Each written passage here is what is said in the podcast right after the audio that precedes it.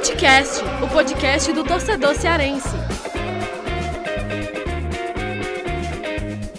É, eu tenho cinco meses no Ceará. E em cinco meses eu consegui né, estudar muito, não só o que eu vivo aqui diariamente, mas também um pouco da história do clube, entender quais são as suas bases, né, qual que, da onde vem o Ceará, como ele se estruturou, qual é a característica do seu torcedor.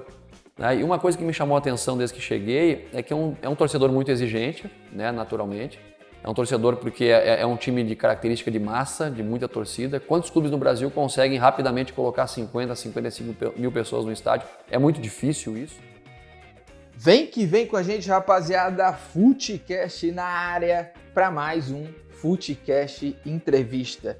E olha, Futecast Entrevista desta semana é com nada mais, nada menos do que Thiago Nunes, o treinador do Ceará.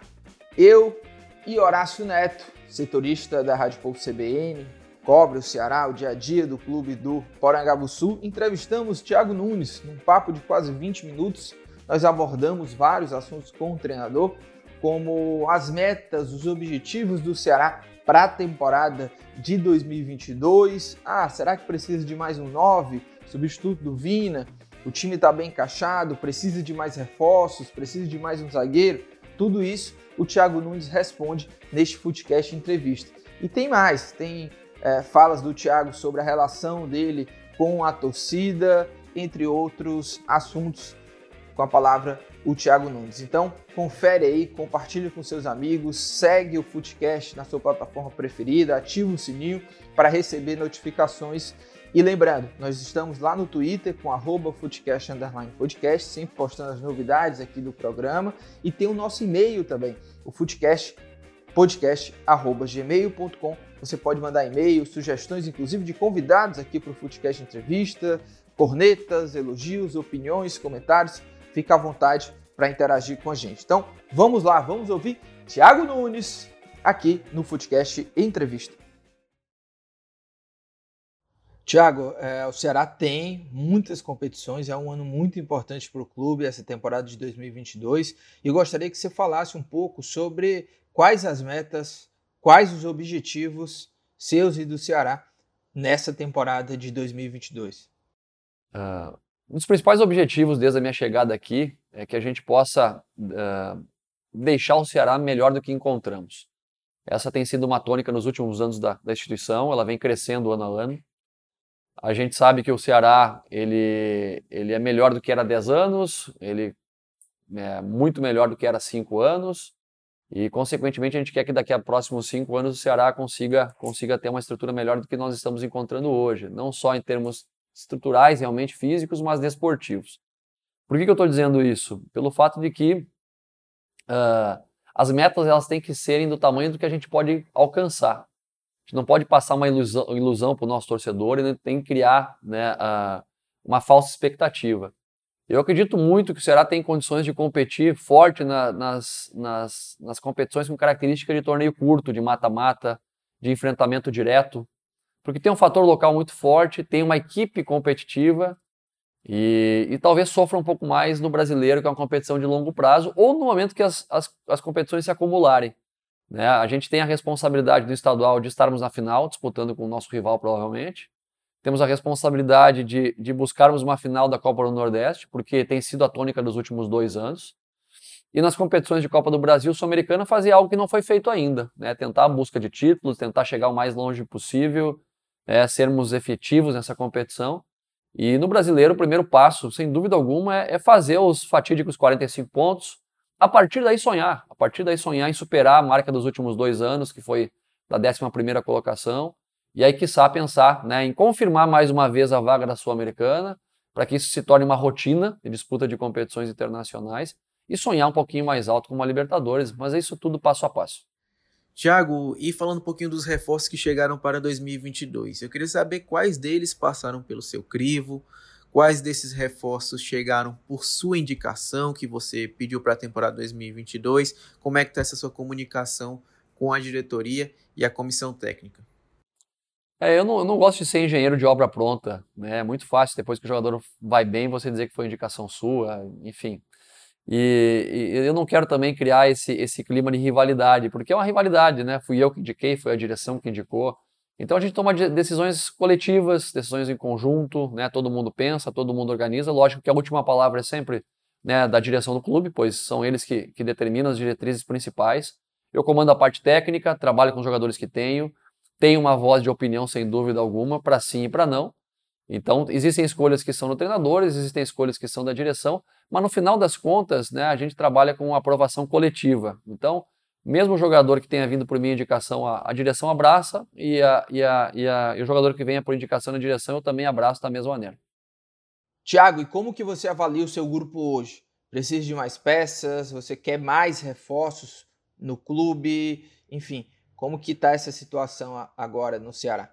Perguntar a um treinador se ele precisa de mais jogadores é como perguntar a uma criança se ela quer um doce, né? Tudo sempre você vai querer. Eu sempre quero mais jogadores porque eu penso que quanto mais qualificado o grupo for, mais, mais fácil é o processo de gestão, né? Mais fácil é você elevar o nível competitivo e maior a sua chance de ter resultados esportivos dentro do campo. Agora, eu tenho que ter a compreensão das limitações financeiras e estruturais que o clube tem, fazer né, é, pedidos e solicitações dentro dessa limitação. E, e nesse sentido, a gente está muito alinhado com o clube, com a direção.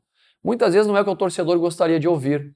Né? O torcedor quer reforços, sempre sonha com mais jogadores, nomes de impacto, né, principalmente para que ele possa uh, fazer com que o seu imaginário leve ele já a conquistas import importantes. Mas eu acredito muito que o aspecto coletivo faz com que a equipe se desenvolva, que as potencialidades e as individualidades elas, elas aparecem através de um time, né, através do coletivo. Então, sim, eu quero mais reforços, como qualquer treinador do Brasil quer, né? Mas ao mesmo tempo entendo as limitações e se caso não venha, né, eu estou preparado e satisfeito para trabalhar com o grupo que temos, porque temos um grupo qualificado, um grupo competitivo de caras que trabalham e querem crescer. Tiago, é inegável que alguns atletas cresceram de desempenho após a sua chegada. A gente pode citar o exemplo do Vina, do Mendonça, até também do Fernando Sobral, que vinha fazendo uma boa temporada, mas teve um crescimento ofensivo bastante significativo depois que você chegou para comandar o Ceará. Eu queria saber qual foi o segredo, o que é que você fez ali para poder melhorar o desempenho significativamente desses atletas. É, na verdade, o que o treinador tem como papel fundamental é, primeiro, gerar confiança nos atletas para que eles possam ter né, a capacidade de errar, porque quando você fala em ações ofensivas, você fala em ações de exposição. Né? O atleta tem que se expor mais, tem que tentar mais. E quanto mais você tenta, maior a chance também de você errar. Então, quando o atleta erra, é o apoio, é, é, é o amparo muitas vezes. Eu recordo que você citou agora o Mendonça, e ontem ainda questionei para ele em tom de brincadeira quantos gols ele havia feito na temporada passada. Ele assinalou que quatro. Essa temporada ele já tem três, né, contando o nosso jogo, de, nosso jogo amistoso.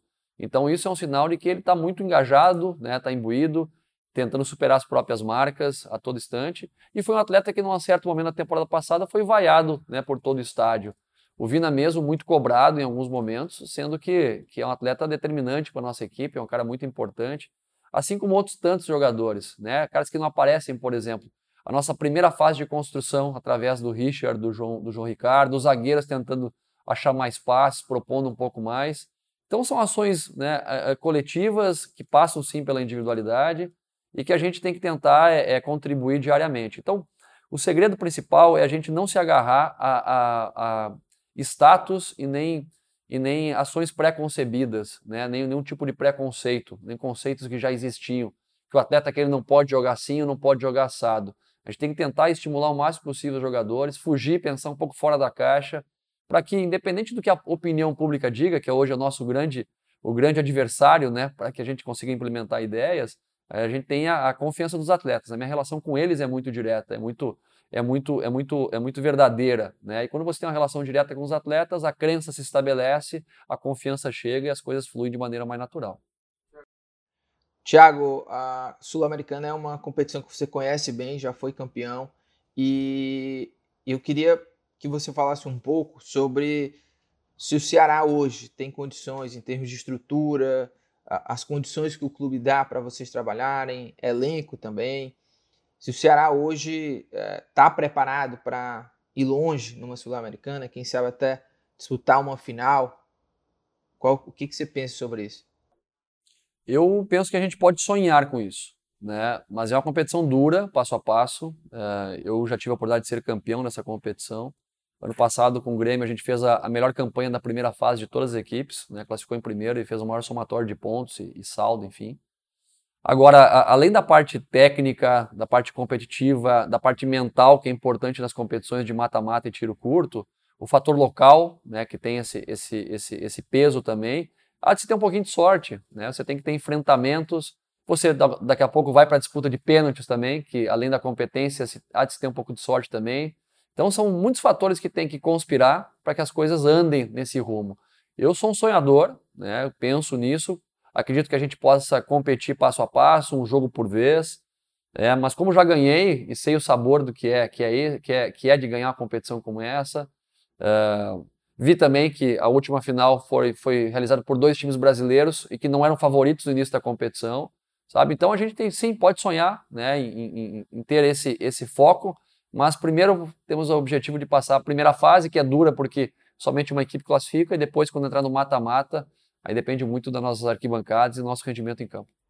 Tiago, agora eu queria te fazer uma pergunta um pouco mais específica sobre futebol, uma curiosidade minha até. É, Para contextualizar, o Fred Caldeira teve uma entrevista coletiva com o Guardiola recentemente e perguntou se o Guardiola, de, brincando, claro, né? Perguntou se o Guardiola não seria um técnico defensivo. Isso porque na maioria dos títulos do Guardiola na Premier League, ele teve também a melhor defesa. Aí ele falou brincando se o Guardiola não seria esse técnico defensivo. Ah, o Guardiola, claro, encarou na brincadeira e explicou que os momentos defensivos estão muito ligados ao, também aos momentos ofensivos. A posse de bola é uma arma que dificulta o, o time adversário a atacar. E se o time sempre estiver atacando, se o time tiver uma boa defesa e sempre estiver atacando, o trabalho dos defensores vão ficar mais fáceis, né? Então eu queria saber a sua opinião e entender melhor como é esse momento, como essa distância, esse diferenciamento entre momento defensivo e momento ofensivo, e quanto um bom ataque ajuda realmente em ter uma defesa coesa. É, a, a, bola é uma maneira de você se defender, porque consequentemente você faz o adversário sofrer mais tempo correndo, né, desgastando fisicamente. E na hora que você né, perde ela, você em teoria está um pouco mais inteiro fisicamente para ter uma recuperação mais rápida. Ao mesmo tempo, não, não tem como você desassociar a fase defensiva da ofensiva. Tanto que existe hoje um comportamento chama, que chama-se atacar marcando, né, onde você já a, a, organiza suas ações ofensivas mas uma parcela do, dos jogadores já está equilibrando defensivamente as ações e os espaços para que, no caso da perda da bola, esteja, haja uma estrutura básica para que a equipe possa reagir com equilíbrio. E ao mesmo tempo, né, quando você está defendendo, você também já está voltando atrás da linha da bola, mas posicionando alguns atletas em setores de campo, já também preparando-se para uma, uma, fase ofensiva. Então, as, a, tudo se mistura, né? E esses preconceitos, né, esses, esses rótulos de defensivos e ofensivos, eu, eu, nunca, eu nunca absorvi. Né? Isso é muito mais do que, se, que é, é externo para dentro, né? de fora para dentro, né? que ou o time é, é, faz muitos gols. O que eu tenho para mim é que é, é, um, uma equipe que faz muito, muitos gols, ela, ela, ela vence grandes jogos. E uma equipe que sofre poucos gols, ela, ela, ela ganha títulos. Né? Então, uma, uma defesa sólida te aproxima de ganhar títulos. Porque essa regularidade faz com que você sofra menos. E um ataque também consistente faz você ganhar a maior parte dos jogos. Não é segurança que você vai vencer sempre, até porque você tem que ter esse equilíbrio presente em todos os jogos. Tiago, é, você em uma coletiva recente falou sobre o time da moda, que time que joga bonito, é de outro bairro, né?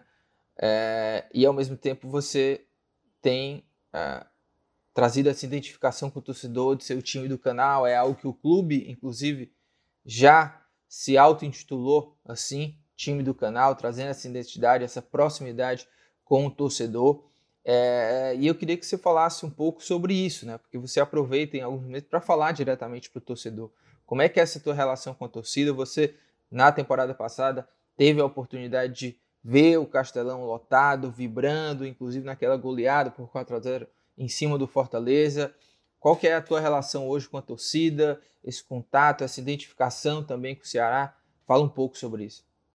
É, eu tenho cinco meses no Ceará. Em cinco meses eu consegui né, estudar muito, não só o que eu vivo aqui diariamente, mas também um pouco da história do clube, entender quais são as suas bases, né, qual que, da onde vem o Ceará, como ele se estruturou, qual é a característica do seu torcedor. Né? E uma coisa que me chamou a atenção desde que cheguei é que é um, é um torcedor muito exigente, né, naturalmente, É um torcedor porque é, é, é, um time de característica de massa, de muita torcida. Quantos clubes no Brasil conseguem rapidamente colocar 50, 55 mil pessoas no estádio? É muito difícil isso. E é um torcedor que está uh, tá ambicioso por vencer títulos de expressão. Não só vencer o título cearense, a Copa do Nordeste, que já são conquistas que são recorrentes de certa maneira, mas um título de expressão, que é se firmar cada vez mais no cenário nacional. E o meu papel aqui é, é muitas vezes ser o portador da notícia ruim, né, de trazer o torcedor para o chão, né, mostrar que a gente sim pode crescer, sim tem o mesmo desejo que ele, mas temos que ter o pé no, no chão e saber que o Ceará está crescendo.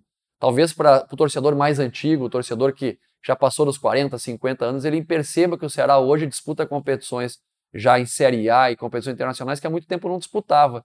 Né? E eu tenho tentado passar essa verdade para o nosso torcedor. E me identificando, eu não preciso fazer média com ninguém, né? não preciso fazer média com o adversário, não preciso fazer média com, com nenhuma outra torcida. Eu tenho que estar bem com o meu torcedor, eu tenho que estar bem com o clube que me paga, o clube que, que, que eu faço parte, o clube que eu tô, que eu tô sustentando a minha família, o clube que eu estou tendo prazer de estar aqui. Ontem eu falei para os jogadores na palestra, eu não entendo muitas vezes o jogador ficar um, dois anos né, num clube e não ter prazer de estar ali. Tem que ir embora. Se eu não tiver prazer de estar aqui, convivendo com as, com as pessoas com quem convivo, convivendo com o meu torcedor, eu tenho que pegar minha mala e ir embora. Então hoje estou feliz, estou trabalhando sério, engajado com o nosso torcedor, né, fazendo com que ele possa também ter a mesma crença e eu também entender um pouco mais do que ele quer, para que a gente possa transmitir essa mensagem aos nossos jogadores e retribuir para as arquibancadas. Tiago, agora eu queria lhe perguntar rapidinho, já que o nosso tempo já está acabando, sobre é, duas peças. Primeiro, uma peça de reposição para o Vina. O Ceará tem no elenco ou pretende buscar no mercado? E ainda sobre a zaga. O zagueiro canhoto seria bem-vindo no mercado. A única contratação até o momento na zaga do Ceará foi o Lucas Ribeiro. Ele é destro, né? Atua com a perna direita. Mas eu queria saber sobre um zagueiro canhoto. Ainda pretende contratar? Ainda é uma, algo visado no mercado do Ceará? Olha, a questão de, de, substituto é muito difícil, porque o Vina é um jogador que poucos, poucos times do Brasil têm um jogador dessa qualidade e a capacidade de fazer gols. Né? Então, eleger um substituto é muito difícil. A gente tem que buscar dentro do nosso próprio elenco jogadores que possam se aproximar da característica ofensiva. Você falou em segundo atacante, eu digo que ele é um primeiro atacante. Né? Até porque eu não faço essa diferenciação de primeiro e segundo. Eu jogo com dois atacantes, às vezes três. Dependendo do formato da equipe, né, pode chegar mais jogadores no campo ofensivo.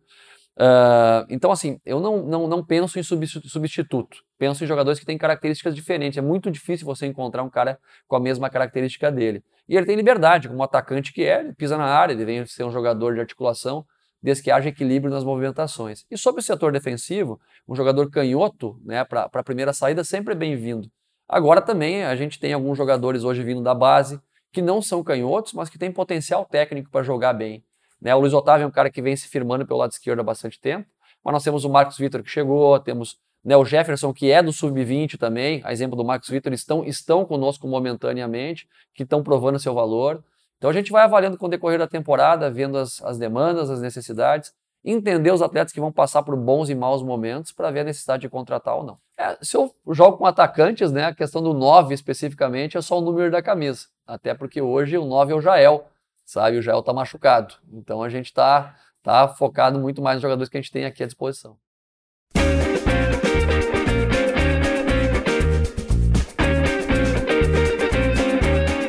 Chegando ao fim do programa, gostaram desse papo com o Thiago Nunes? Tenho certeza que vocês curtiram. Então, reforça aqui, compartilha com todo mundo, compartilha lá no Instagram, nos stories, no Twitter, manda para os amigos, os torcedores do Ceará. Quem gosta de futebol certamente vai curtir esse papo aí com o Thiago Nunes. E a gente vai ficando por aqui, lembrando que este podcast é uma realização do Povo Online e na edição nossa querida amiga Nicole Vieira. Um grande abraço, até a próxima.